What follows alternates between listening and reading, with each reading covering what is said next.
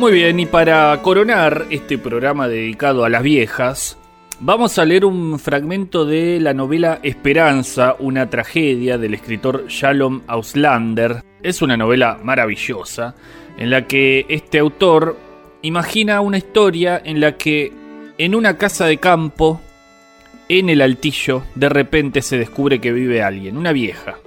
Y esa vieja no es otra que Ana Frank, que está viva.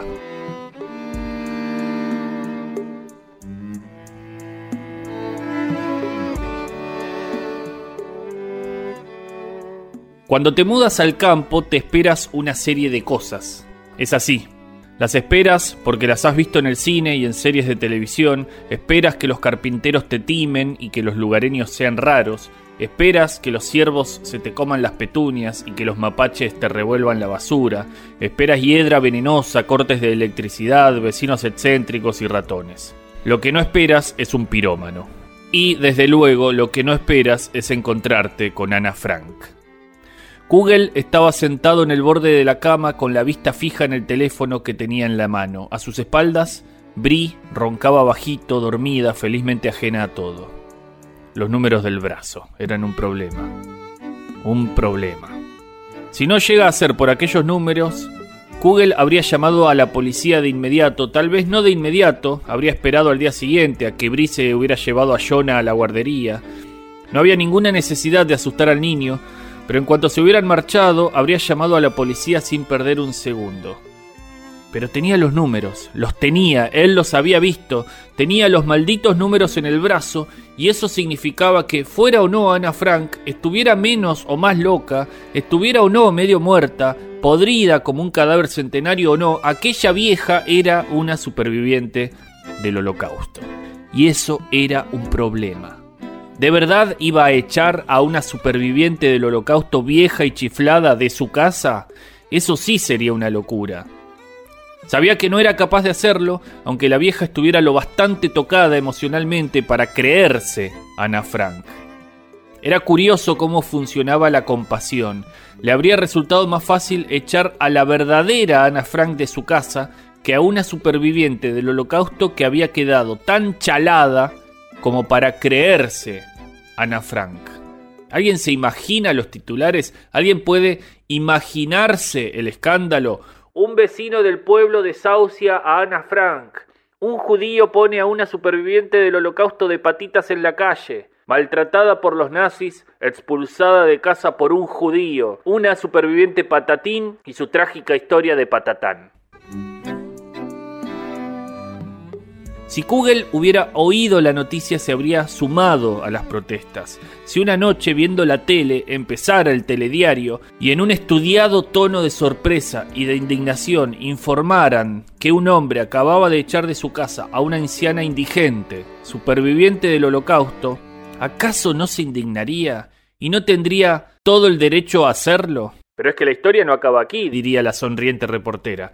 Resulta que el propietario de la casa era judío, madre mía, añadiría sin perder la sonrisa. Una forma cojonuda de empezar una nueva vida. Su madre lo odiaría para siempre. Habría sido bonito sentirse aceptado, aunque solo fuera durante un tiempo, en una comunidad. Pero si ahora entregaba a aquella mujer a la justicia, no iba a perdonárselo jamás. ¿Por qué deberían hacerlo? La comitiva de bienvenida de la comunidad. Le traemos este saco de mierda de perro. Tendrían que mudarse de nuevo. Pero ¿qué otra cosa podía hacer? Dejar que aquella vieja loca viviera en su desván era absurdo. ¿Durante cuánto tiempo? ¿Una semana? ¿Un mes? ¿Un año? Hasta que el hipotético holocausto del que creía estar escondiéndose llegara al hipotético final que esperaba. Hasta que la palmara. ¿Y si realmente era Ana Frank? No era imposible. Habían encontrado a ex oficiales nazis en Río, ¿no? Y a ex comandantes de campos de concentración en Nueva Jersey. ¿Por qué no podía haber una superviviente famosa en Stockton? ¿Podía asumir aquel riesgo? ¿Qué sucedería si llamaba a la policía, se la llevaban esposada de su casa y entonces descubrían que, oh Dios mío, es realmente Ana Frank, está viva?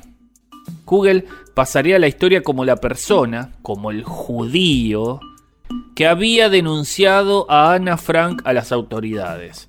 Y aunque lograra sobrevivir a la vergüenza, aunque fuera capaz de superar la ignominia de todo aquello, nunca lograría sobrevivir a la mirada que le lanzaría su madre en cuanto se enterara. Francamente, tenía muchas más posibilidades de sobrevivir al holocausto. Mi propio hijo, diría, delatando a Ana Frank. Tenías que llamar a la policía, ¿verdad? diría. ¿Qué pasa? ¿Que no tenías el número del doctor Mengele? ¿Es que no hace visitas a domicilio? No, no, no, no, no, ni hablar. Google no pensaba involucrar a la policía, eso seguro. Iba a encontrar otra forma. A juzgar por su aspecto, la vieja no tardaría en palmar, a lo mejor le bastaría con tener un poco de paciencia, pero ¿y entonces qué? Hola, es la policía, hay una mujer muerta en mi desván. ¿Que cómo se llama? Bueno, es una historia curiosa. Google volvió a colgar el teléfono, se levantó en silencio de la cama y se arrodilló junto a la rejilla de la calefacción. Aguzó el oído. A lo mejor lo había soñado todo, a lo mejor se había marchado. Acercó el oído a la rejilla, los gemidos de su madre, las carcajadas del televisor y el tecleo, procedente del desván, incesante, febril. Ojalá hubiera encontrado mierda, pensó Google. Ojalá hubiera encontrado un pirómano. Arrodillado sobre el suelo frío, Kugel se dio cuenta de que lo que llevaba un mes y medio temiendo que se incendiara la casa habría sido seguramente lo mejor que podría haberle pasado.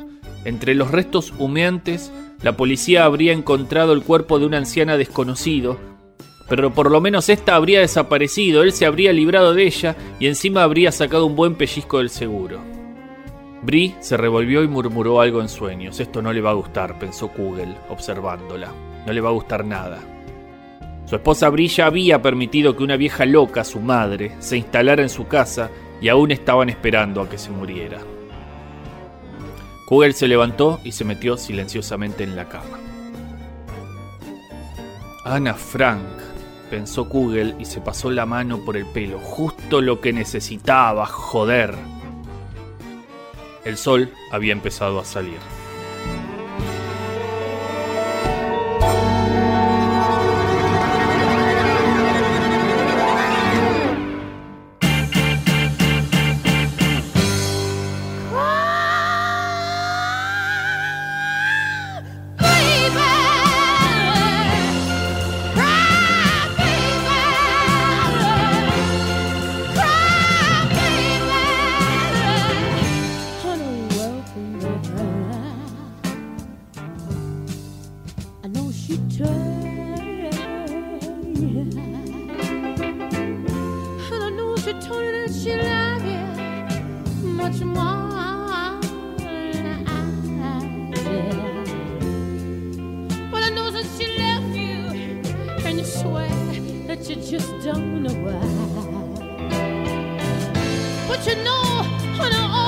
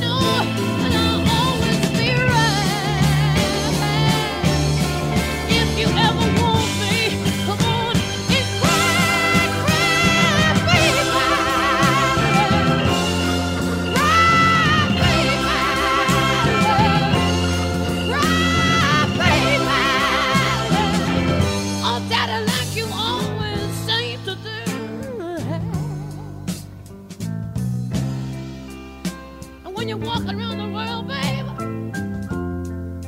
You said you're trying to look for the end of the road. You might find out later that the road will end in Detroit. Honey, the road will even end in Kathmandu. You could go all around the world trying to find something to do with your life, babe. When you only gotta do one thing well. You only gotta do one thing well to make it in this world, man. You got a woman waiting for you there. All you ever gotta do is be a good man one time to one woman, and that'll be the end of the road, man. I know you got more tears to shed, man. So come on, come on, come on, come on,